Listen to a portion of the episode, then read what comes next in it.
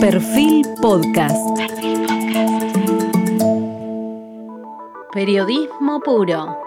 Jorge Fontevecchia en entrevista con la economista italo-estadounidense Mariana Mazzucato. Bienvenidos, hoy estamos con una de las economistas más innovadoras y destacadas a nivel mundial. Asesora a los responsables políticos de todo el mundo sobre crecimiento inclusivo y sustentable, impulsando la innovación. Me estoy refiriendo a la economista ítalo-norteamericana Mariana Mazzucato. Ella nació en Roma en junio de 1968. Es profesora de Economía de Innovación y del Valor Público en la Universidad del College de Londres, donde es directora de la fundadora, además del Instituto para la Innovación y el Propósito Público. Recibió su licenciatura en la Universidad de Tufts y su máster y su doctorado en la Facultad de Graduados de New School for Social Research de Nueva York. Sus puestos anteriores incluyen la cátedra de profesora en la Unidad de Investigación de Políticas Científicas de la Universidad de Sussex, es miembro seleccionado de la Academia de Ciencias Sociales del Reino Unido y de la Academia Nacional de Ciencias de Italia. Sus funciones actuales incluyen ser presidente del Consejo sobre la Economía de la Salud para toda la Organización Mundial de la Salud y es miembro del Consejo de Asesores Económicos del Gobierno de Escocés, del Consejo Asesor Económico del Presidente de Sudáfrica, del Grupo Asesor del Secretario General de la OCDE, de la nueva narrativa del crecimiento, del Consejo Asesor de Alto Nivel de las Naciones Unidas para Asuntos Económicos y Sociales, el Consejo Económico y Social de la Argentina, el panel asesor de Vinnova de Suecia y el Consejo de Investigación de Noruega. Podría seguir, pero para que el reportaje comience, paro aquí. Anteriormente, a través de su papel como asesor especial del Comisionado de Investigación, Ciencia e Innovación de la CE, fue autora de un informe de muy alto impacto sobre investigación e innovación orientados especialmente a la misión de la Unión Europea, convirtiendo las misiones en un elemento crucial, un nuevo instrumento del panorama de innovación para la Comisión eh, Europea. Es autora de tres libros muy aclamados, de Entrepreneurial State, eh, desmistificando los mitos del sector público frente al privado respecto de que la eficiencia de uno sería inferior al del otro, que investiga el papel fundamental que desempeña el Estado para impulsar el crecimiento. También de The Value of Everything Making and Taking the Global Economy, que es de 2018, que analiza cómo se debe recompensar la creación de valor sobre la extracción de valor y el recientemente lanzado Mission Economy, una guía increíble para cambiar el capitalismo, del que aquí tenemos su reciente versión en español. Mariana, como dijimos, nació en Italia, su lengua original es el italiano, su verdadera lengua que estudió siempre en Estados Unidos es el inglés, pero además va a hacer un esfuerzo de hablar en español. Si no le sale, puede continuar en cualquier los idiomas, en italiano o en inglés, y haremos la, la traducción. Mariana, ¿cuál es el panorama que ves para América Latina en la coyuntura actual internacional económica? Estados Unidos subiendo las tasas de interés, Europa entrando en recesión. ¿Cuál es tu perspectiva sobre lo que se viene para América Latina? Bueno, decimos que todo el mundo en este momento tiene unos grandísimos desafíos porque tenemos una crisis, después de una crisis, después de una crisis. Esas son crisis, decimos que son también conectadas, ¿no? Crisis financiera, crisis climática, crisis de la salud, crisis geopolítica. Y el problema es que cuando uno tiene que reaccionar en el corto plazo a la crisis inmediata, a veces pierde la visión de largo periodo que necesita para tener una economía más fuerte. En toda Latinoamérica tenemos unos problemas estructurales de largo periodo, por ejemplo, una baja productividad. Tenemos en muchos sectores también una baja inversión del mismo sector privado. Tenemos también eh, un sector público que no ha invertido, se dice, en su mismo. Entonces hay, por ejemplo, demasiado uso de las consultorias como McKinsey. No hemos invertido en la misma cabeza del servicio público. Y el problema es que para ver un desarrollo productivo, ¿no? Porque se habla mucho de la finanza, del tasa de interés, pero en fin, si uno no tiene una industria fuerte, un servicio social, bueno, público, civil service fuerte, no hay desarrollo. Entonces, lo que yo estoy tratando de hacer con mi trabajo, pero bueno, eh, hay también otras voces, em, es de hablar de cómo para, eh, para ver el desarrollo necesitamos un approach que empieza con los desafíos locales, ¿no? que pueden ser de reforzar el sistema de salud, de bajar la división digital, de tener unas ciudades en toda la región que sean carbon neutral, neutral carbón, no sé cómo se Libre, dice. libre de carbón. Y todos esos desafíos necesitan todos los sectores. No hay ningún sector que no debería cambiar por em, a cumplir ¿no? estos retos. Por ejemplo, el sector digital es fundamental por una- un desafío sobre el clima, porque necesitamos saber los datos. Y si un gobierno no sabe gobernar los datos y si no tiene también una plataforma digital, ni puede ser un sistema de test and trace si tenemos otra pandemia. Y vamos a tener muchas pandemias porque hay una relación entre el cambiamiento climático y las pandemias. Entonces, para mí es muy importante que América Latina, uno, invierte en su propia cabeza del gobierno, de la pública administración, Ujú. así que puede implementar una política económica inteligente. Eh, dos, que se cambia la ideología entre público y privado, porque se habla mucho también en Argentina, ¿no? Hay unas fuerzas políticas que piensan que todo es mercado y otras que hablan mucho del Estado. En fin, necesitamos los dos. El mismo mercado es un resultado de cómo gobernamos las, impres- las empresas y cómo, bueno, cómo se autogobiernan y cómo se gobierna el gobierno y cómo se gobierna la relación entre las dos. Porque se pueden tener relaciones parasíticas, problemáticas o relaciones simbióticas y mutualísticas. Y por todos los desafíos que tenemos, necesitamos, necesitamos público y privado. Pero si los dos no se hablan bien o si los dos se relacionan en modo flojo, ¿no? Hay relaciones flojas también con las parejas y no funciona bien una pareja floja. Em, y para mí eso es fundamental porque en Latinoamérica hay muchísima ideología del pasado sobre el público y el privado. Siempre se decía de que Latinoamérica era el continente del futuro eh, y tuvimos, que podríamos decir que desde los años 70 del siglo pasado, los 50 años previos, fue el- la época de Asia, donde Asia se desarrolló. Y siempre quedó por desarrollar Latinoamérica y África. Y siempre se supuso que Latinoamérica tenía más posibilidades que África, pero finalmente Latinoamérica no se desarrolla Claro. nunca. Eh, ¿qué, ¿A qué atribuís la falta de desarrollo de Latinoamérica, que siempre es el que se considera como gran potencial de desarrollo y no se termina desarrollando? Una cosa interesante del Asia, por ejemplo, si vemos la Corea, el Sur Ujú. Corea, es que tenían un papel muy importante del Estado y también obviamente de muchas empresas privadas, ¿no? Pero, por ejemplo, tuvieron unos programas con estrategia industrial que trainó mucho invertimiento, pero antes con un líder, digamos, eh, unas agencias sobre la industria, la industria Estratégica, mm, sí. política industrial, eh, muy importante y muy fuerte, también usando por un periodo unas tarifas para proteger la- el proceso de emprendimiento de las pequeñas empresas que necesitaban un poco de espacio protegido, ¿no? Pero la protección no puede durar por mucho tiempo, si no, no hay con- concurrencia. Eh, si miramos también eh, en, en América Latina, no son todos iguales los países. Entonces, si hablamos de la América Latina, tenemos que confrontar, comparar los países. Por ejemplo, en Brasil hay una, una banca pública que se llama BNDES, muy fuerte, El que Banco Nacional de Desarrollo. Exacto. Había también unos programas sobre la agricultura, Ujú. eh, Embrapa, muy importante, que eran programas públicos, pero el suceso de esos programas son cuando la parte pública, por ejemplo, un banco de desarrollo o una agencia sobre la innovación pública, Ujú. invierte en modo estratégico, eventualmente llevándose, trainando el invertimiento, la inversión privada. En, en economía se llama crowding in, ¿no? Que a través de una misión decimos que puede inspirar, que puede crear nuevo mercado, en vez de solamente corregir las fallas del mercado, se puede crowd in, trainar, no sé cómo se dice, Ujú. invertimiento privado. Y, en fin, otros países en Latinoamérica tal vez no han tenido esos tipos de eh, instituciones públicas innovativas. Por ejemplo, también en Chile tenemos Corfo, que es una agencia sobre la innovación muy importante.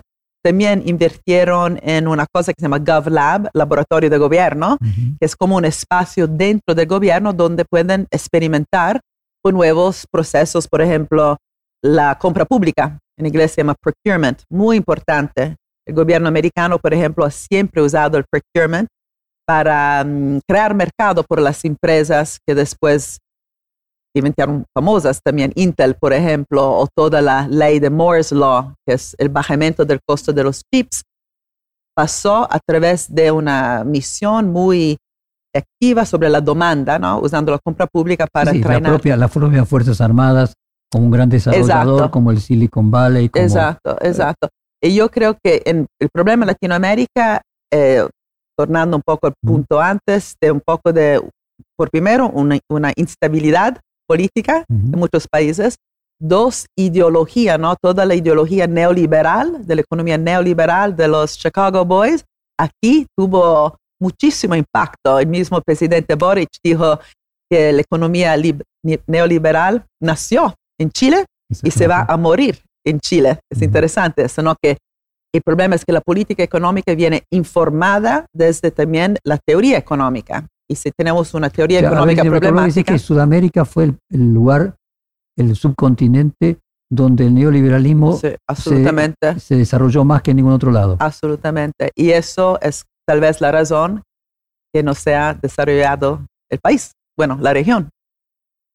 Dentro de, eso, eh, vos te encontrás que Argentina en particular es un país que ha descendido en el ranking de desarrollo, eh, ha aumentado su cantidad de pobreza. Hay discusiones, debes recordar aquel premio Nobel Kuznets de los años 70 que decía que había cuatro economías cuando todavía existía el comunismo, que estaba la de mercado, la planificada, Japón y Argentina. Y Argentina. Eh, y Argentina acumula, va a cumplir el año próximo, el siguiente, 2024, 50 años de neodecadencia. Pasó de tener 4% de pobres en 1974 mm. a 40% de pobres eh, hoy y a tener un eh, Producto Bruto per cápita eh, similar al que tenía en aquel momento y una cantidad de empleados privados, 7 millones de personas, la misma que tenía en 1974 con el doble de, de población.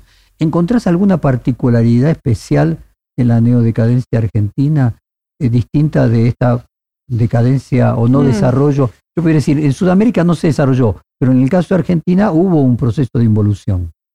Sí, pero por primero diría que es importante también reconocer una cosa de Argentina, que no se habla bastante, que tienen pero una red social fuerte. Tienen, por ejemplo, unas universidades públicas, fuertes, tienen educación pública buena, que, que funciona. Estaba ahora en Colombia antes de venir en Argentina y casi todos usan la, escuela privada y entonces y tiene también salud pública.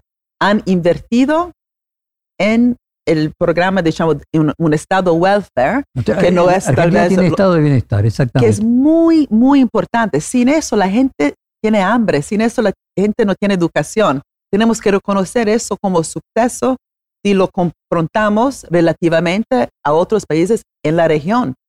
¿ok? Pero tuvieron también unos factores, decimos, macroeconómicos y también política muy instable. Y tengo que decir que como italiana puedo decir que no es tan diferente de otros países, también muy instable, pero em, yo creo, una cosa que yo digo muchas veces es que cuando hay un programa progresivo, ¿no? Porque Argentina también tuvo políticos progresistas, no solo neoliberal.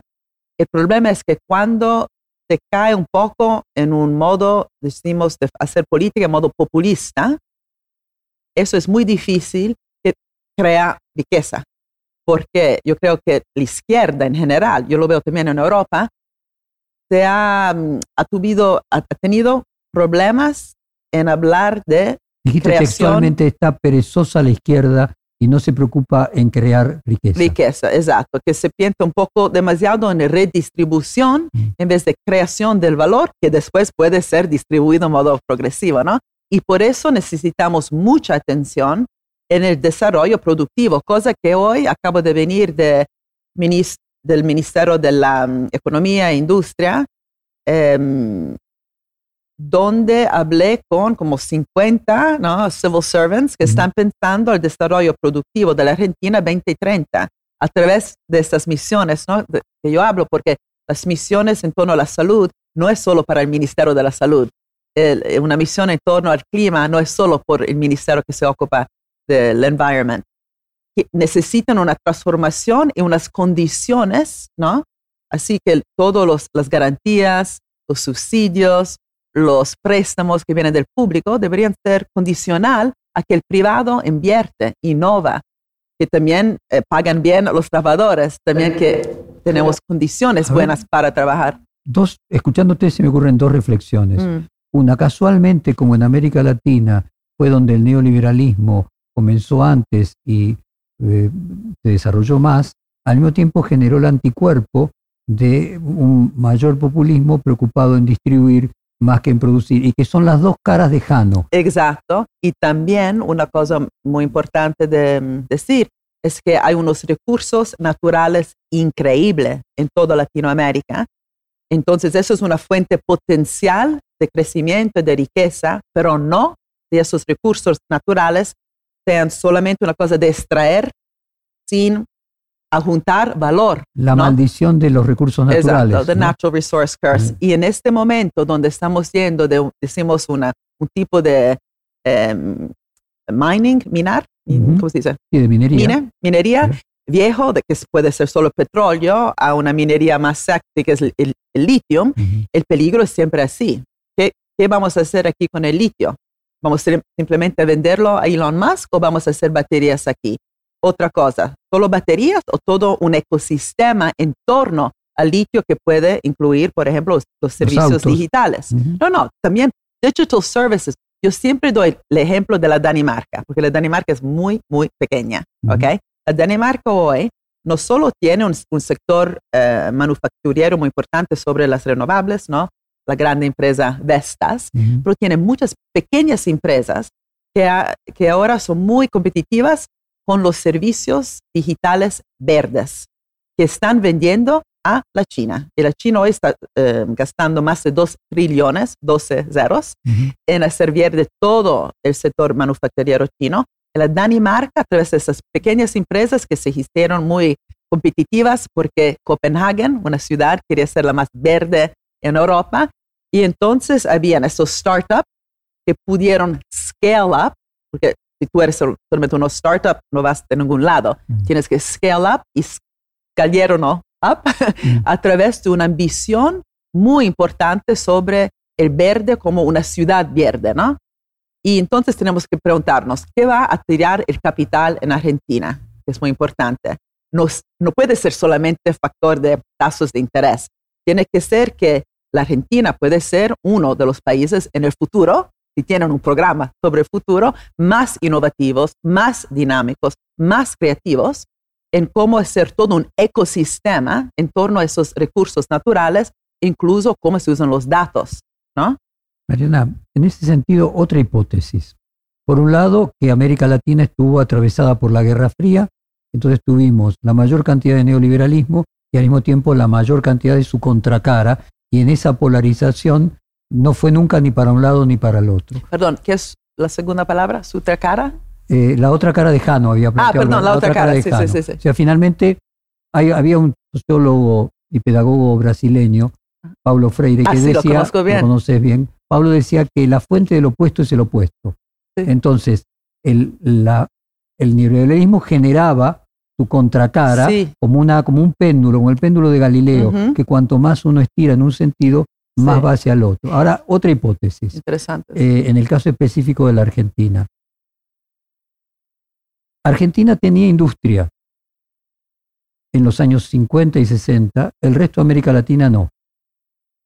Brasil tenía un poco de industria, la desarrolla fundamentalmente en los 70, pero no tenía sindicatos fuertes, Argentina sí. Mm, Entonces Argentina era el único país de América Latina que no se había desarrollado, pero era, mm, estaba en vías de desarrollo. Tenía industria, tenía sindicatos y tenía estado de bienestar. Cuando Kissinger viaja a China eh, y eh, Zhou Enlai dice enriquecerse es magnífico y se cambia el sistema eh, capitalista, China pasa a tener una masa de trabajadores y a exportar una cantidad de productos industriales que hace no competitiva la industria argentina. mm, Esto no le pasó a Colombia porque no tenía industria. Es decir, China no destruyó la economía colombiana, ni la economía chilena, ni la economía no peruana, ni la economía venezolana, porque no había industria. claro. Eh, La Argentina sí tenía una industria, no lo suficientemente poderosa como la norteamericana o una Mm. parte de la europea que pudiese resistir y competirle. Quizás otra de las explicaciones de por qué la Argentina empeoró comparativamente respecto del resto de América Latina tiene que ver con China. Bueno, eh, si miramos la China con su relación con todo el mundo, uno puede mirar muchísimas historias, incluso, por ejemplo, todo lo que pasó en Estados Unidos, ¿no? Cuando invirtieron en companies como Solindra, que después se falló precisamente porque la China eh, bajó los puestos mucho de los silicon eh, que necesitaban para hacer los paneles solares, ¿no? Entonces, si vamos industria por industria, podemos ver en todo el mundo como la industria, decimos, del, del Oves, ¿es así? Sí. Eh, tuvo unas ramificaciones por vía del tipo de dinámica que usted estaba describiendo, pero es interesante lo que dijo como un país como la Argentina fue penalizada precisamente porque tenía industria para sustituir, pero el problema hoy no- es, bueno, el pasado es el pasado. Hoy, ¿qué puede hacer Argentina Ujú. para competir, compete Sí, con la competir. China, para competir con otros países también en la región, aunque yo pienso que la cosa más importante también es tener solidaridad y una unión latinoamericana, como la África tiene un African Union. Yo, a mí no me parece que hay una unión latinoamericana fuerte en este momento. Pero también, bueno, van a competir entre, eh, Entre sí mismos también países. los países latinos. Y el hecho que tienen una industria, es un país más diversificado de algunos países que son demasiado dependientes sobre solamente los recursos naturales, ¿no? Eh, eso es una fuerza, pero es una fuerza que se ha ido siendo siempre más floja. Pues, es una fuerza potencial y bueno, uno puede hablar de la China, qué pasó y todo, pero en este momento esta industria, hay esta industria. También hay una industria agrobusiness, que por ejemplo, ahí mismo, si pensamos a unas misiones en torno a la comida, que pueden ser también con el estado welfare, que hablábamos antes, ¿no? que hay unas escuelas públicas. Piensa si en Argentina había una misión increíble donde todas las escuelas públicas tuvieron la comida más saludable, más sostenible y más rica de comer, ¿no? Eso es una misión, la digo porque en Suecia hay una misión así, que cambió completamente la cadena de supply, supply chains, para la comida, para las escuelas. También involucraron los estudiantes mismos en las escuelas para co-crear el menú, para estudiarlo en todas las materias de bio- biología, Ujú. también matemática, no solo las ciencias, también la literatura, viendo la comida en el tiempo. Yo creo que necesitamos pensar en este modo, ¿no? De tomar los diferentes lugares de eh, farmacéutico, salud, eh, comida, agrobusiness, auto y las nuevas baterías, eh, otra vez con, con- el litio, nu- nuevos tipos de servicios digitales. Es un país con muchos servicios, tienen unos servicios fuertes, pero no hay una misión en este momento por esos servicios y también ver las regiones diferentes dentro de Argentina, las ciudades y hacerlas como el ejemplo de Copenhague, ¿no? Trabajar con los alcaldes. Yo conozco, eh, bueno, muchos alcaldes en todo el mundo y me parece que cuando hay un alcalde que sabe hablar con la población, ¿no? A través, por ejemplo, las asambleas de los ciudadanos, también puedes coordinar una misión que también tiene muchas voces. Usted habló de los, del sindicato. Mm. Yo no creo que el sindicato hoy tiene una voz muy fuerte en torno al piano futuro de, de- de inversiones, de innovación. El sindicato en el mundo fue muy innovativo. Nosotros tenemos el weekend, el sábado, el domingo. ¿Por qué? Porque el sindicato, la gente murió por el weekend. La gente murió porque todos tenemos vacación pagada. Murieron para tener un sistema de salud pública, ¿no? Para todos. Esos son movimientos sociales que son muy importantes. Tenemos que llevar también las voces de la gente dentro de esos movimientos a la mesa cuando hablamos de misiones. No es solo la elite, ¿no? La académica que llega en Argentina y habla con un político. Mariana, y hablando de élite, eh, Corea, Mm. en 1986, Corea del Sur, tenía un Producto Bruto per cápita más chico que la Argentina. Argentina tenía su primer gobierno democrático, presidía el país Raúl Alfonsín, y el Producto Bruto per cápita argentina era mayor que el Producto per cápita de Corea en Espera. 1986. Mm. Cuando uno le pregunta a los coreanos cómo fue el boom coreano, por qué ese crecimiento tan acelerado, ellos explican que la guerra, la guerra de Mm. Corea fue importante porque destruyó las élites. Mm, Entonces, al destruir todo, creó condiciones para renovar el país. ¿Qué pasa con las élites en Latinoamérica? Es un país donde las élites, es una zona del mundo donde las élites, podríamos decir, están más cristalizadas y son las mismas siempre y se reproducen a sí mismas, mientras que en otros países eh, hay más movilidad. Mm. Bueno, si, otra vez, si miramos la Corea, la historia es un poco más compleja. Por ejemplo, también el Japón creció mucho más que la Unión Soviética en los años 80, aún que la Unión Soviética estaba gastando mucho más en, em, ¿cómo se dice? Research and Development. Sí, en desarrollo económico y en investigación eh, económica. Sí, no, en la inversión en la... Sí, en innovación e investigación. Sí, exacto. exacto. IRS, exactamente, investigación y desarrollo. Exacto.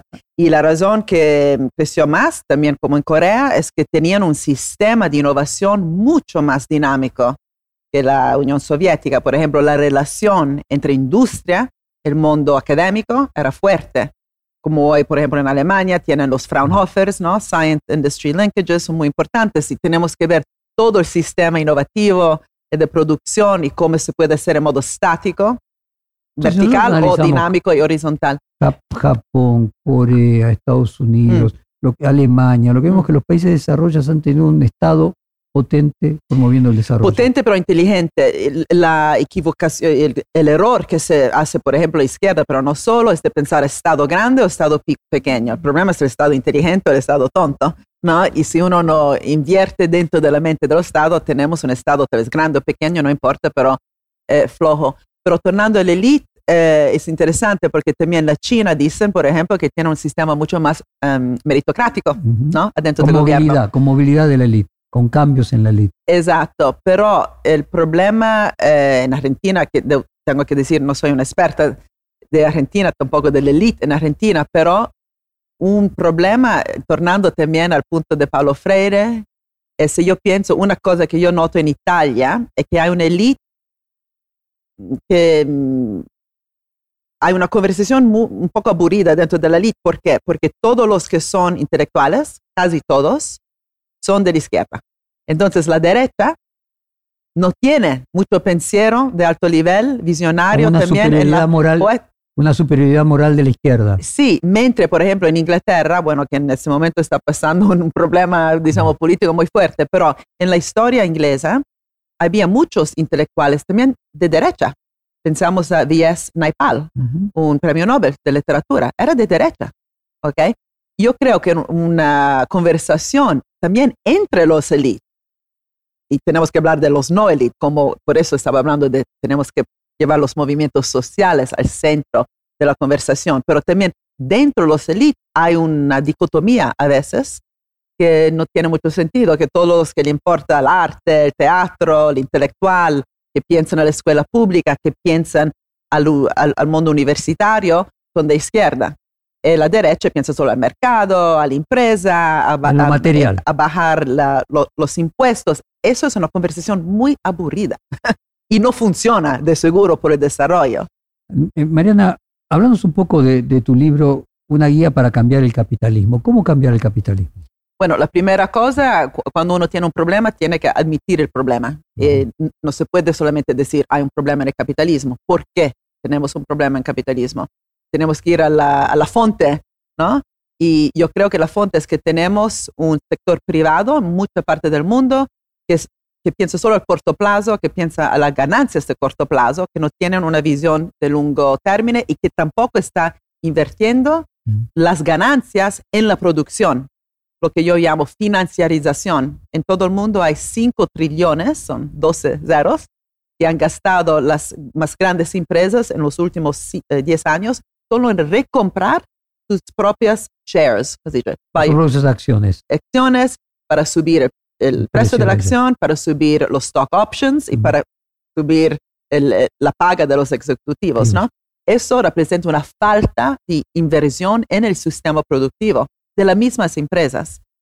Y también hay un sector financiero que sobre todo eh, porque ahí estaba hablando de la economía real, ¿no? Es un sector financiero que ha gastado como 80% de la financia en otras partes de la financia. Por eso hemos tenido unas bolas especulativas, por ejemplo, en el mercado de real estate.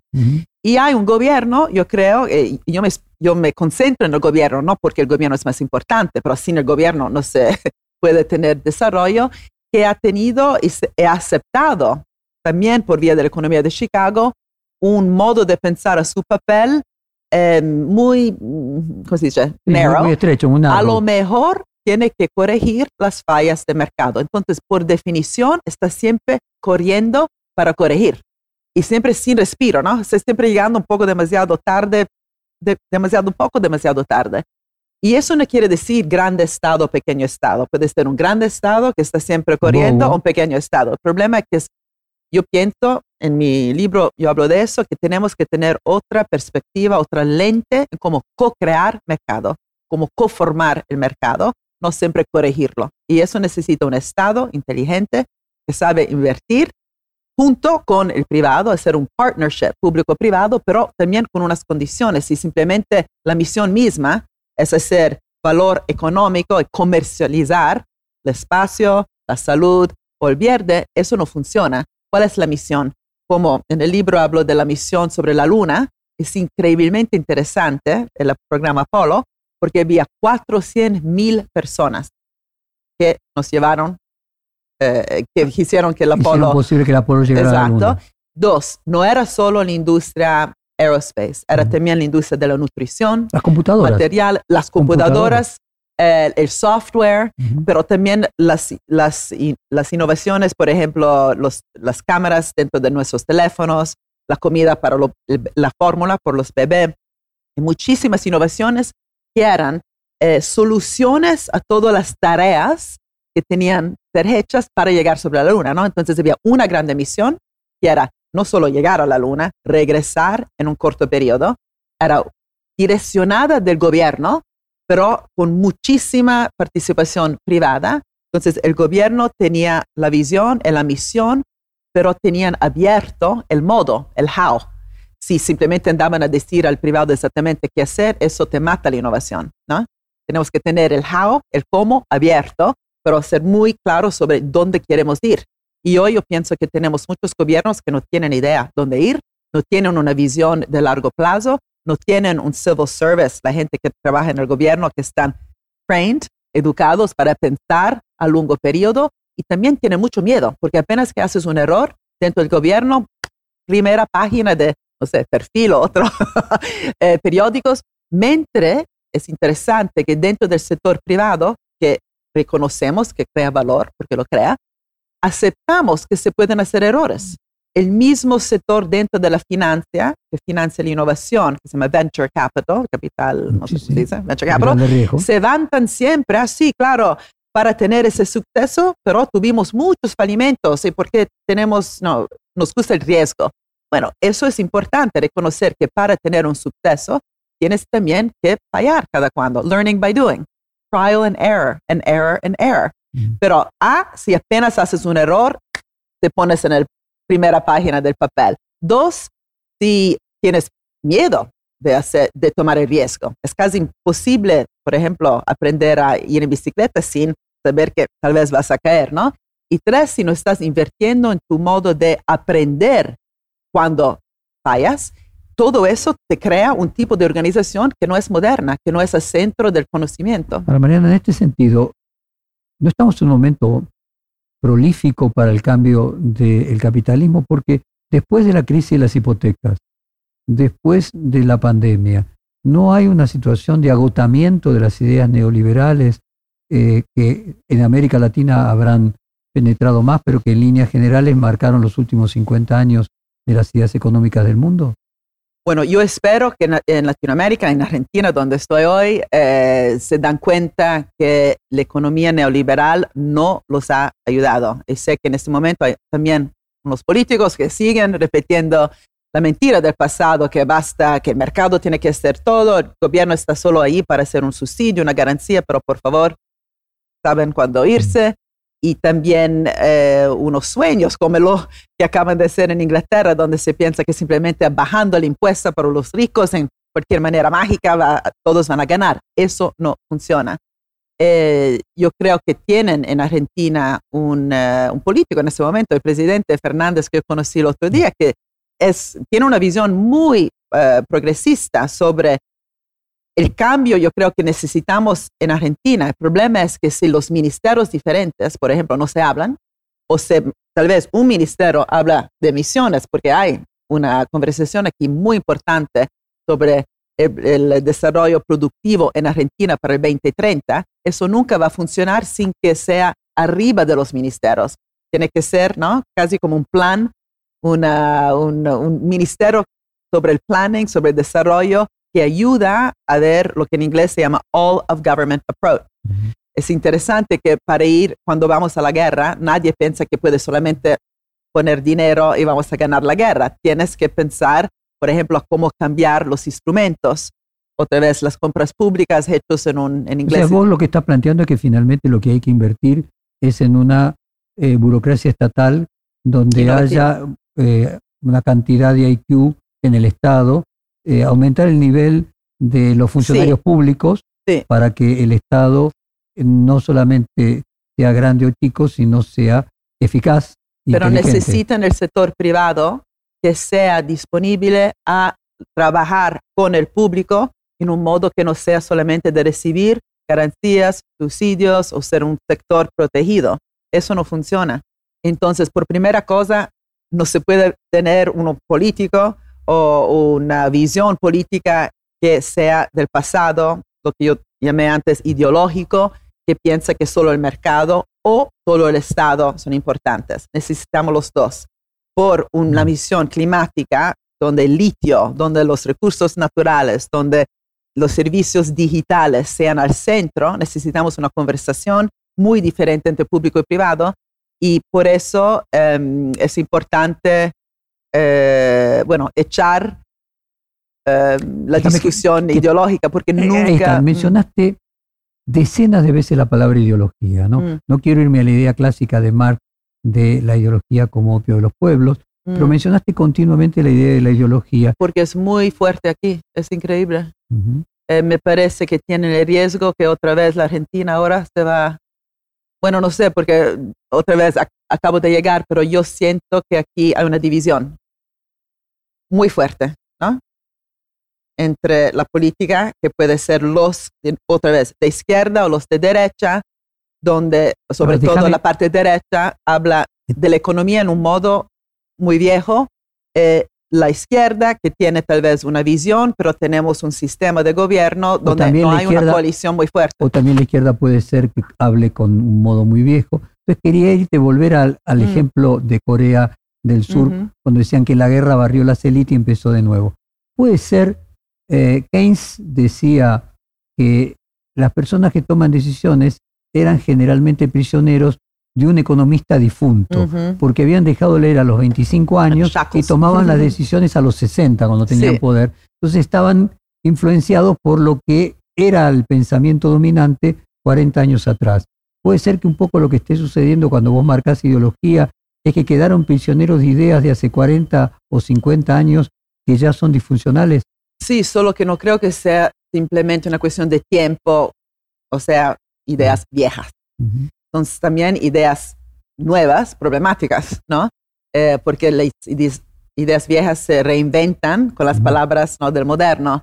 Eh, todo lo que es una economía más innovativa, necesitamos venture capital, la finanza, eso también se puede ver con los ojos viejos, cuando se pensaba que simplemente había un actor muy importante que iba a salvar todo el sistema cuando pensamos a lo que estamos hablando del desarrollo productivo, desarrollo económico, necesitamos muchos actores diferentes. Necesitamos el público, el privado, pequeñas empresas, grandes empresas, em, lugares donde el mundo académico encuentra el mundo de la industria, pero en un modo sincero, interesante. Necesitamos más inversión entre la ricerca y sviluppo, no sé cómo se llama en español. Entre, entre la producción y el mundo financiero.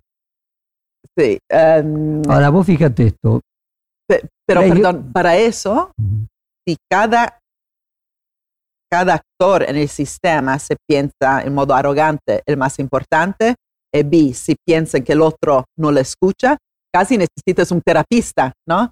A mitad que le ayuda a Quizás la ideología lo que produce es la polarización, que uno, cada uno crea que tenga la verdad absoluta e impide esto que vos decías, un diálogo entre, por ejemplo, intelectuales de derecha y de izquierda, que Mm. sea complementario. Siempre se dice que en una discusión gana el que pierde, porque se lleva la razón del que gana, ¿no? Exacto. Pero tornando a su punto, que es muy importante, lo que dijo Keynes, yo siempre empiezo con este, Mm. Eh, este punto, ¿no? que Keynes decía que es imposible tener, tener una política económica más buena que necesitamos si estamos usando la economía vieja, el modo de pensar viejo. Yo creo que Keynes mismo fue mal entendido de los economistas, porque Keynes decía que necesitamos un gobierno, eh, bueno, que gaste en modo countercíclico, contra el ciclo, ¿no? Cíclico. Porque la gente gasta menos cuando hay recesión, las empresas gastan menos y también el gobierno gasta menos, entonces haces que la recesión se, Se profundice. se hace depresión. Y entonces desde los años 50 hemos parado de tener tantas depresiones, no recesiones, de- depresiones que antes, por casi 200 años, había constantemente una depresión como la famosa del 1929, Ujú. pero era, era continuativo. Cuando uno tiene counter-cyclical government, eso paró eh, las depresiones, un poco de inflación resultó, porque cuando hay muchas depresiones no hay inflación, hay deflación, Mm. que también es peligroso. Pero la razón que yo digo que fue mal entendido es que no, no solo dijo eso, no puedes simplemente echar dinero público durante una recesión, tienes que guiarlo. Él también dijo que el punto del gobierno no es solo hacer unas cosas un poco mejor, un poco eh, peor, es de de veras imaginar un nuevo tipo de dirección donde vamos. Y por eso es interesante que Roosevelt, que estaba escuchando a Keynes, también llevó los artistas, el mundo cultural, que nos puede ayudar a re- reimaginar el futuro.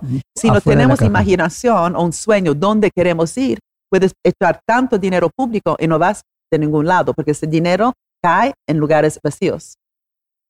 En, en ese sentido, mencionaste la crisis del 29.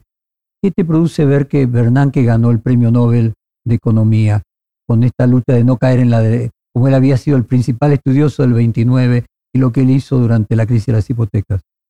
Yo creo que el premio, bueno, voy a comentar solo diciendo eso, que el premio Nobel desde muchos años eh, lo dan a casi los más conservadores en el sistema, que es sobre todo un poco una pena en un momento donde el mundo necesita transformarse para cumplir los desafíos que tenemos, en, eh, bueno, en la finanza, en clima, en la salud, y darlo continuamente a gente no solo eh, bueno, donde las ideas son, en, en inglés decimos, muy, muy mainstream.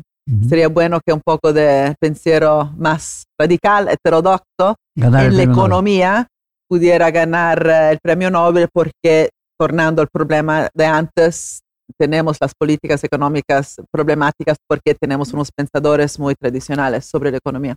Eh, entrevisté la semana pasada a un premio Nobel de Física del año 2016, que era quien había descubierto las neuronas que colocaban el tiempo y el espacio. Recordad que para Kant las únicas dos sustancias importantes eran tiempo y espacio. Ujú. Y con las neuronas que colocaban tiempo y espacio se creaba la conciencia, que si una per- persona perdía la dimensión del tiempo y el espacio, dejaba de ser consciente y dejaba de ser persona. Y eso lo llevó a ser especialista también en inteligencia artificial. Mm. Y él planteaba que la diferencia de las eh, máquinas y el pensamiento humano no residía en la creatividad, que las máquinas podían, por ejemplo, ser creativas en música, que Mm. había inteligencia artificial que creaba música, o que creaba novelas, o que creaba poesía. El problema era que a la inteligencia artificial había que decirle qué crear, darle Mm. un plano y dentro de ese parámetro creaba, mientras que la mente humana podía pensar, crear cosas que no era necesaria pensarlas Mm. que no tenían, que no eran teleológicas, no tenían un fin. Entonces que la riqueza de la mente humana sería pensar out of the box. Entiendo bien lo que vos estás diciendo, es que los economistas piensan en soluciones a problemas predeterminados como si fueran las computadoras y el tema es pensar lo que no es para resolver un problema específico, sino que está más allá de la problema-solución. Absolutamente, pero no es solo un problema de economistas, es como este pensiero, eh, modo de pensar eh, tradicional ha influido también la gente que, por ejemplo, entra en el gobierno con un sueño de cambiar el sistema. Del aparato gobernativo, literalmente los instrumentos que tenemos, a lo mejor vienen visto como corregir un problema en vez de un objetivo que podemos cumplir juntos es difícil. Por eso mi nuevo libro que estoy empezando a escribir va a ser sobre el bien común.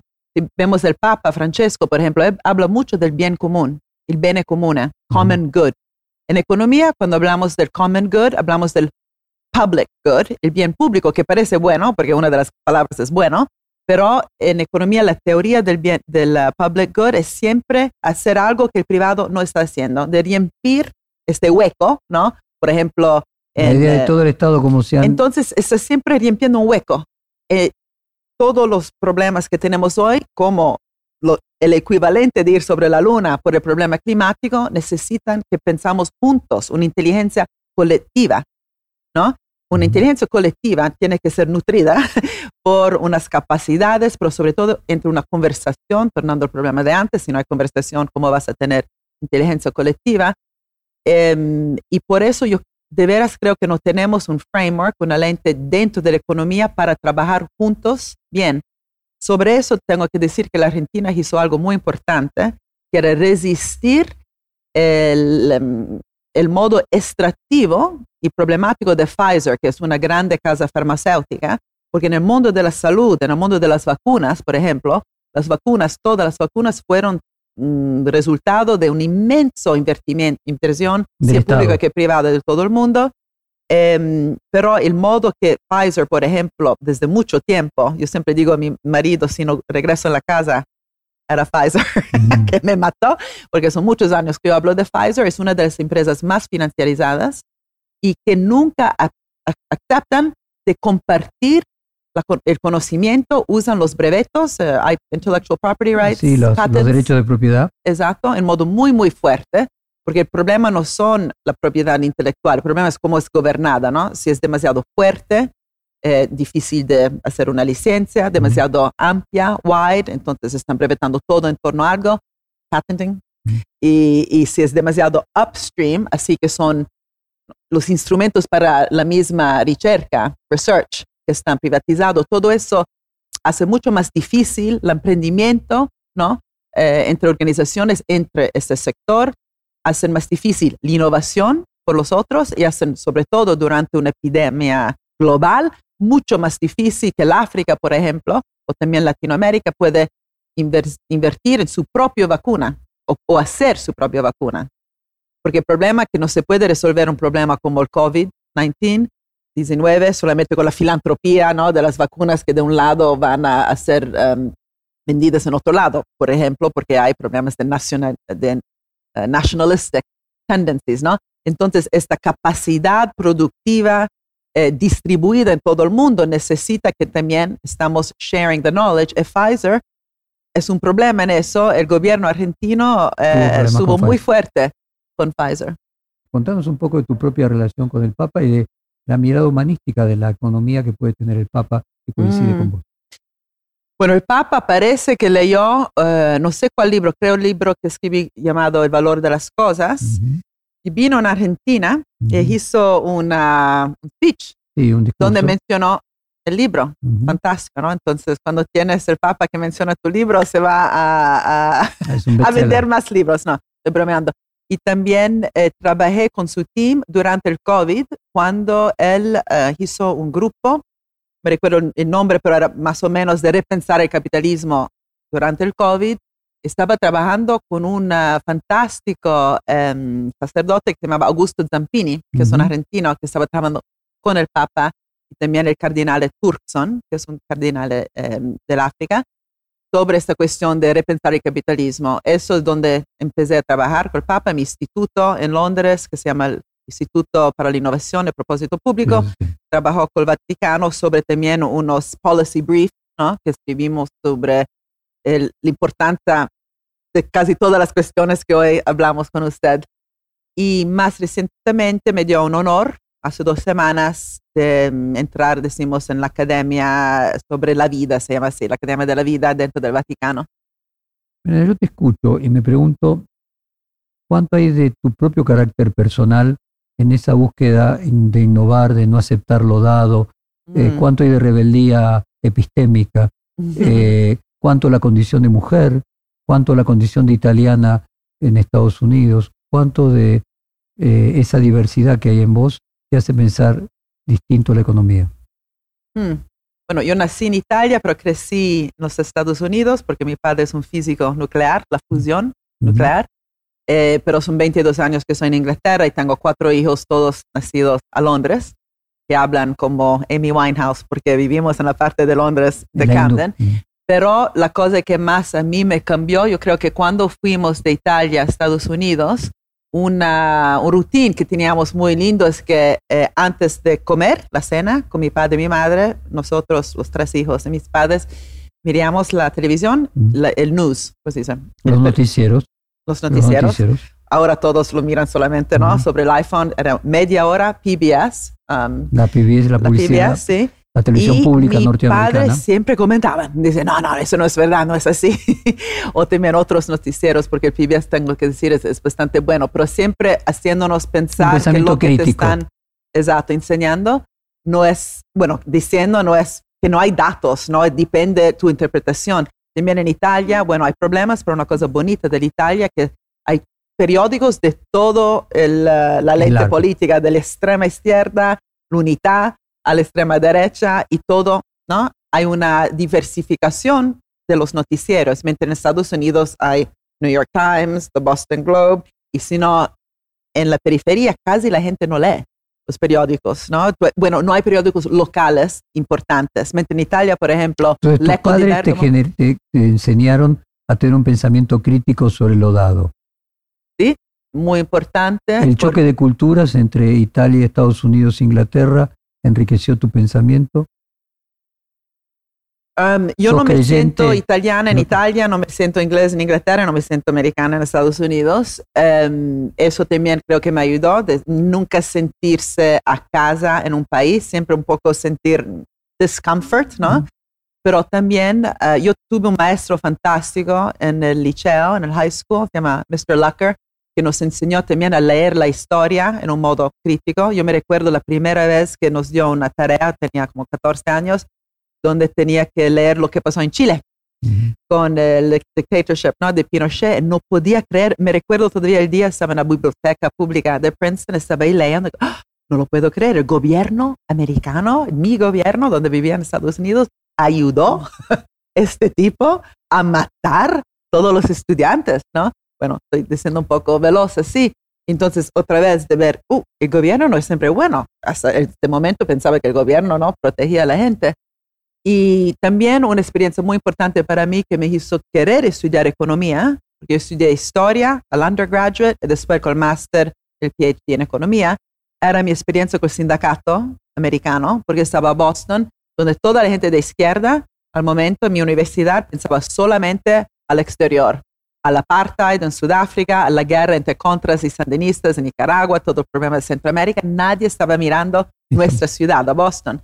Y empecé a trabajar con, no, me recuerdo por qué, pero bueno, con un sindicato después de otro, me, me interesé en los problemas que tienen la clase, bueno, los obradores, ¿cómo se dice? Workers en Estados Unidos, donde, por ejemplo, ni tienen la protección que puedan eh, unirse a un sindicato. No hay derecho del sindicato. Te pueden despedir solamente porque descubren que quieres organizarte un sindicato. También en Estados Unidos, solamente porque no tienes trabajo, improvisamente pierdes todos tus derechos a la salud pública, ¿no? Bueno, a la salud, porque no hay un fuerte sistema de salud público. Por eso el progreso, decimos, de Obama que era importante. Entonces, quería entender más cómo la economía y el modo de producción, el modo de bueno, el mundo del trabajo era es importantísimo para entender los problemas de los Estados Unidos, donde no tienes otra vez el derecho para sindicalizarte, pero también donde muchos derechos que nosotros en Europa por lo menos tenemos como contacto, ¿cómo se dice?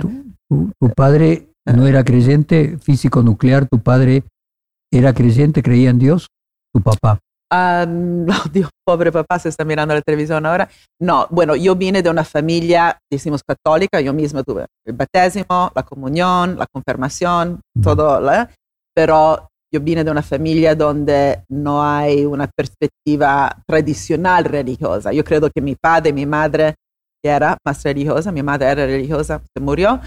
Eh, es, tenían los dos un nivel de espiritual, ¿cómo se dice?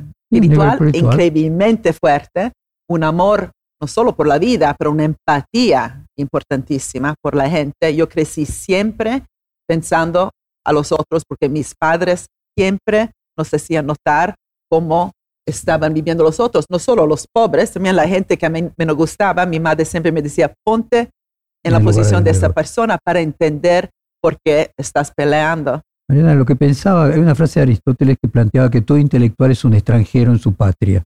Siempre uno se siente distinto eh, de los demás. En tu caso, ¿vos notás que vos pensás distinto que la mayoría de los economistas y que de alguna manera sos también una extranjera dentro de tu propia rama científica?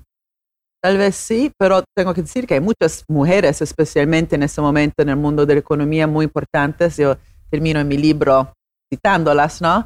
Hay una venezolana muy amiga mía, Carlota Pérez, que es muy importante como economista, que mira la historia. De el nombre, Carlota, Carlota Pérez. sí.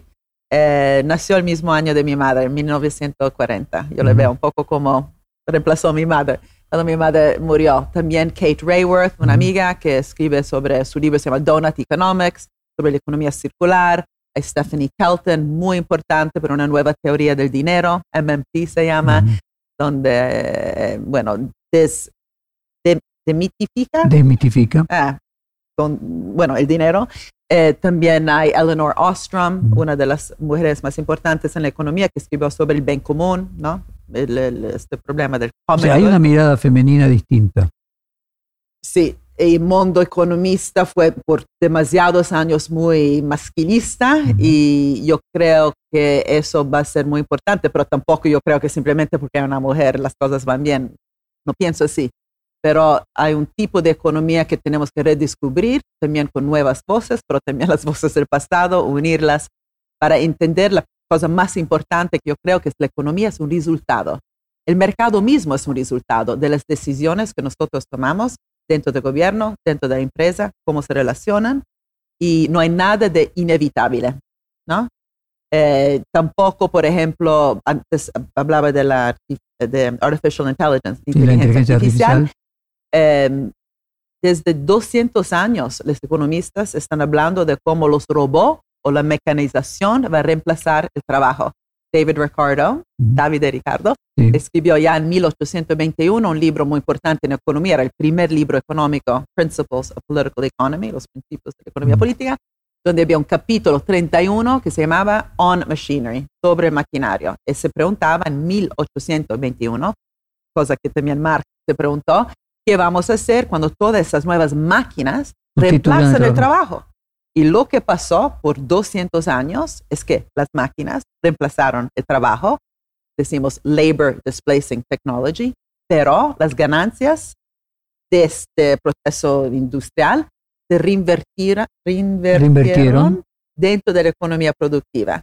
En los años entonces, nuevos trabajos, nuevos skills, nuevos sectores en modo creativo, la destrucción creativa pasaba. Desde los años 80 eso se para. ¿Por qué? No porque los robots son tan malos, pero porque la gobernanza dentro de las empresas, corporate governance, cambió en un modo de Chicago School de que hablábamos antes, donde la misión de la misma empresa improvisamente es solamente de maximize shareholder value. No sé cómo se dice en español. de maximizar la, la ganancia de los accionistas. Exacto. Eso cambió, ¿eh? porque antes General Motors estaba reinvirtiendo las ganancias también en el trabajo, así que los skills del trabajo venían en un modo endógeno del proceso de investigación. Finalmente lo que estamos hablando es psicología. Mm. O sea, ¿qué cambió en la cabeza de quienes dirigen las empresas? O sea, finalmente lo que estás planteando es que el espíritu emprendedor no está más en los CEOs de las grandes empresas del mundo. Sí, también un amigo mío que era el capo de BNDES, este Banco de Desarrollo Público en Brasil, me dijo una vez, Brasil, capitalismo sin capitalistas. Entonces, se hacen mucho dinero sin producción.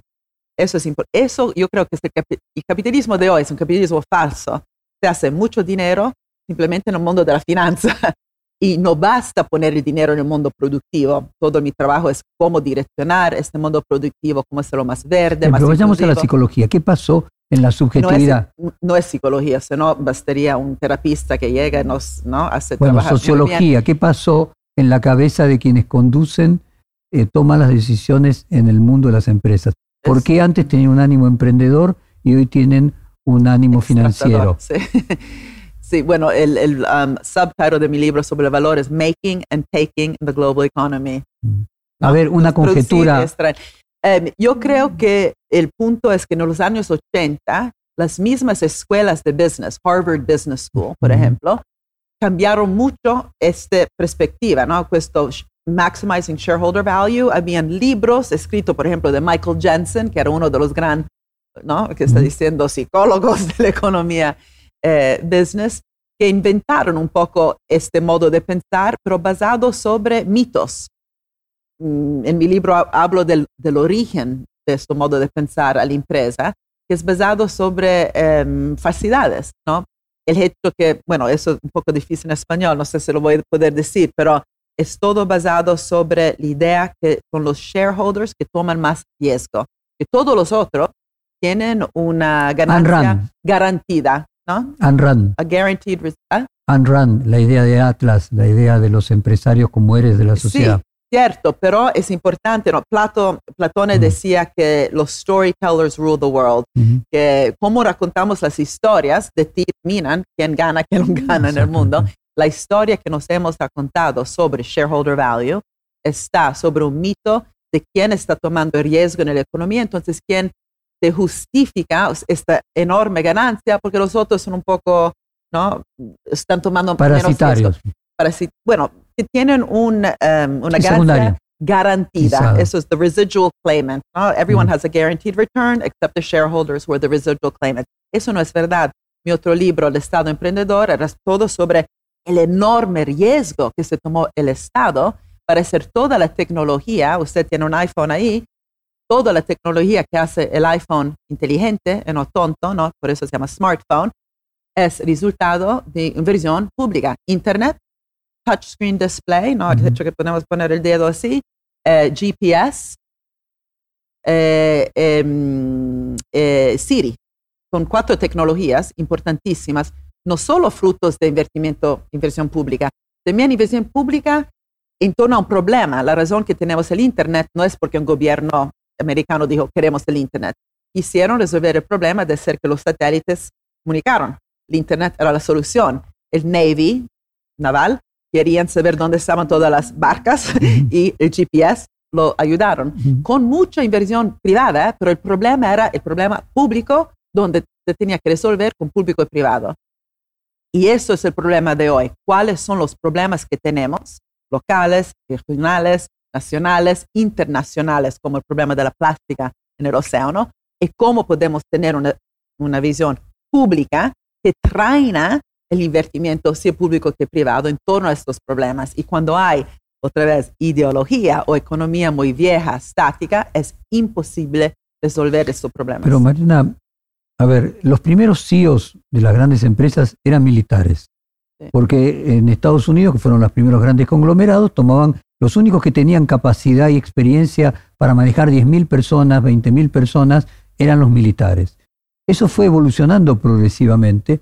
En nuestra industria, la industria de medios, se decía que primero era un periodista, el CEO, o un Mm, creativo. Después de eso fue un MBA. Ah. Después de eso fue un ingeniero, porque entonces la tecnología era determinante. Y por último, ahora es un abogado, porque su preocupación es vender la empresa. Ah. El negocio es hacer, hacer plata con la plata, no con, con el producto. Mm, O sea, no hay un proceso de cambio cultural en quienes conducen las empresas respecto de aquellos de la primera mitad del siglo pasado, que eran empresarios que tenían un componente Sí, poético, o sea que su sí, metafísica era otra. Olivetti, Olivetti, Por ejemplo, Olivetti. Olivetti, uno de los más grandes managers. Eso es importante. Pensamos también en Italia. Ford, quiero decir, ejemplos de Sí, personas claro. que con sus defectos y Claro. sus virtudes, o con el creador de Apple, Sí. eh, con Steve Jobs, que lo Sí. que había es un ánimo eh, en- de emprender que iba más allá de eh, simplemente el que estaba administrando maximizar es- el beneficio económico de Exacto. corto plazo. Steve Jobs es importante como historia por dos, bueno, por muchas razones, pero uno es que la- los empleadores, workers que llevó dentro de Apple eran de todo lados, ¿no? de música, de matemática, Ujú. de literatura, obviamente de ciencia. Entonces era un lugar de veras multidisciplinario. Uno. Dos, él no creía en el, este modelo de empresa que hablamos antes de solo maximizing shares. De hecho, sobre su leadership, Apple no hacía share buybacks, recomprar tus propias acciones. Tim Cook, share, buybacks a go-go. Okay, es un diferente. ¿Y Apple recientemente está haciendo grandes innovaciones? No, no hay nada que, que sea tan innovativo como lo que pasó con Steve Jobs, que era un tipo de líder con muchísimos problemas, lo sabemos, pero que había una vera visión del largo periodo. Un corolario final. Eh, aquella idea del gran militar prusiano de que la guerra era tan importante que no había que dejársela a los militares. Eh, podríamos decir que la economía es tan importante que no habría que dejársela solo a los economistas y que debe ser una tarea creativa interdisciplinaria? De seguro, sea como eh, la, parte disciplinaria tiene que ser interdisciplinar, pero también eh, el punto de mi libro es decir, ¿por qué solamente cuando vamos en la guerra sabemos cómo hacer las cosas? No, nadie dice solo, ah, mucho dinero, van a ganar la guerra. No, estructuramos, por ejemplo, eh, después de la guerra coreana, el Defense Production Procurement Act, que era muy importante para hacer las compras públicas en modo estratégico, era porque sabían que sin eso no iban a poder procurar todo lo que necesitaban. Con problemas sociales, donde no tenemos esa urgencia de ganar el problema de la pobreza, del hambre, del clima, pensamos, bueno, a lo máximo un poco de dinero ahí, un poco de dinero ahí, for the soup, y vamos a, a resolver, y eso no funciona. Entonces, en mi libro digo, tenemos 17 eh, Sustainable Development Goals, los retos ¿no? de las Naciones Unidas sostenibles que fueron resultado de una enorme negociación mundial. La Argentina, todos los países latinoamericanos, africanos y europeos firmaron sus nombres. Vamos a, desde el 2015, ir en esta Estas 17 metas globales. nada está cambiando, no los estamos eh, ejecutando. Exacto, porque no lo vemos con la misma urgencia que vemos las guerras. Y o el mismo miedo. El mismo miedo, pero también con la misma eh, creatividad, ¿no? Todas esas tecnologías que yo acabo de decir están en los smartphones, muy creativas, vinieron desde un military industrial complex, ¿no? ¿Y por qué solamente cuando hay DARPA que piensa la guerra podemos pensar al Internet? ¿Por qué no usamos los problemas de, los, de la salud para hacer el mismo tipo de radical technological change por lo social. pero finalmente estamos hablando algo del orden de la voluntad y de la motivación, porque el miedo que la guerra produce incentiva la creatividad. ¿Cómo lograr esa voluntad sin ese temor a la muerte que genera la guerra? Pero no es solo miedo. Si pensamos a las películas, mm. cuando nos mostraron ¿no? el Apolo 11 con toda la gente en todo el mundo que miraba arriba así, ¿no? El día de la... De la Pero no hay ahí una competencia con la ex Unión Soviética y que un poco otra de las cosas que pasó, que al caer el muro de Berlín, el capitalismo se quedó sin el miedo de tener con quién competir cuando eh, Kennedy dice antes de fin de la década, eh, un norteamericano a Pizarro estaba compitiendo con, eh, con la ex Unión Soviética. Pero yo siempre hablo de eso porque digo, se separaron ahí de solo tener miedo de los rusos o también de decir vamos a ser los primeros en los espacios sin hacer una misión muy concreta, que era, vamos a ir a la luna y regresar en una generación. Entonces, tiempo limitado, no es infinito, bueno, vamos a, luchar contra el, clima, el cambiamiento climático un día, no, tiempo muy limitado para hacer algo muy específico, ir sobre la luna y regresar. Y eso es el problema, que, que hoy no tenemos unas misiones concretas que puedes decir sí o no. ¿La cumpliste? Greta Thunberg dice, bla, bla, bla, hacen bla, bla, bla. Claro, bla, bla, bla, porque no hacen misiones específicas.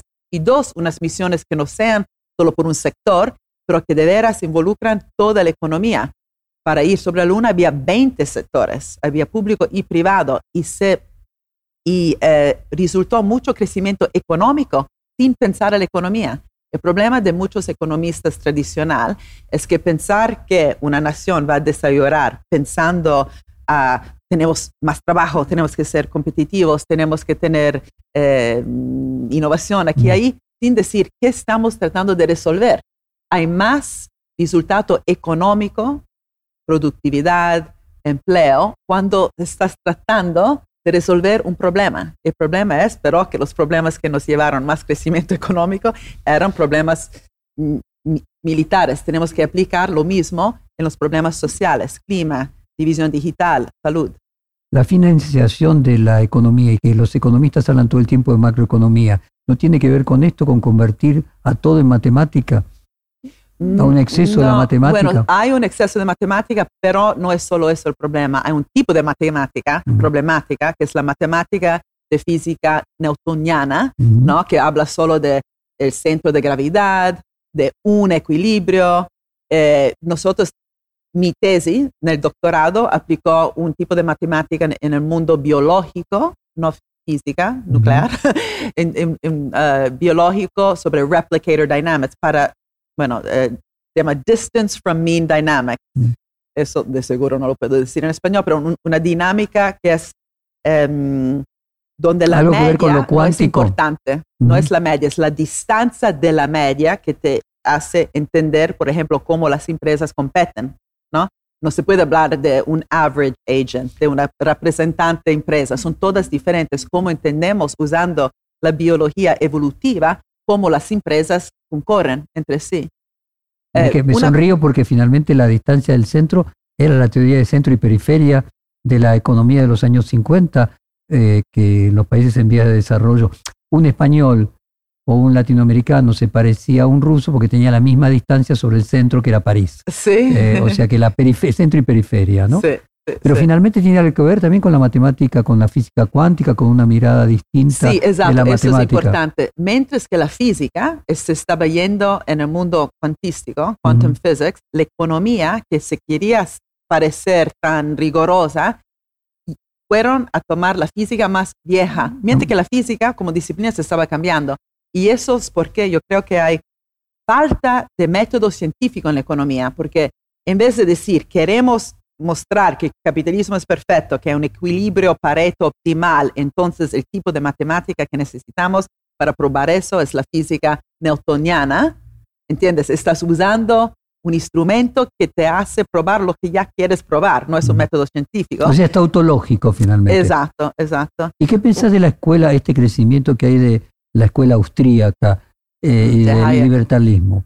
Del ambientalismo. No, del li- li- libertarismo, los libertarios, Bueno, los eso nos regresa al punto de antes, ¿no? Ujú. Que la economía neoliberal, Chicago, Bueno, pero más que que- neoliberal, ¿no? Los libertarios consideran a, Bueno, la parte A- interesante de a Chicago Hayek- como una, como una deformación eh, no perfecta de la teoría de Austria. Sí, pero el mismo Hayek yo creo que tenía muchas cosas interesantes que, des- que, estaba interesado, por ejemplo, en el proceso de aprendimiento, como los señales de los precios sean eh, útiles o no de aprender el sistema, este problema de discovery, de descubrimiento, ¿no? En qué ciudad vivimos, pero él fue utilizado de los, de los, de los liberales, como también Adam Smith fue usado, porque Adam Smith era mucho más interesante de la gente que lo nomina como su ¿no? eh, inspirador intelectual. Adam Smith, cuando hablaba de mercado libre, Ujú. free market, Sí. estaba hablando de libertad de la renta, ¿no? No libertad del Estado. Si uno lee bien a Adam Smith, no solo escribió otro libro, no solo la- la- Wealth of Nations, pero también Theory of Moral Sentiments, pero también eh, era muy claro sobre el problema de la renta. Los landlords del tiempo, feudales, lo que es la finanza, uno podría decir hoy un tipo de finanza, no toda la finanza, yo no soy contra la finanza, hay un tipo de finanza extractiva que hoy gana muchas rentas, pero hay un tipo de economía que ya no sabe diferenciar los profitos, las ganancias de las rentas. ¿Cómo hacemos el GDP? ¿Cómo calculamos el wealth de las naciones? Ya no hace bien esta diferenciación. Corolario, el problema es el conservadorismo del pensamiento, que el pensamiento se detiene y deja de innovar y de ser creativo. Eh, tengo que decir que ¿Qué una de las razones que yo soy en Buenos Aires hoy es que acabamos de tener una conferencia ayer del CEPAL, ¿no? el Ujú. uh, United Nations Economic Commission for Latin America, eh, ECLAC en inglés, CEPAL en español, donde yo presenté, bueno, no, lo estoy presentando hoy, en la noche, en el Ministerio de Ciencia y Tecnología, pero ayer también, en un modo mm, en, en la Asamblea, que es cómo podemos usar esta perspectiva de las misiones para la región de Latinoamérica y el Caribe.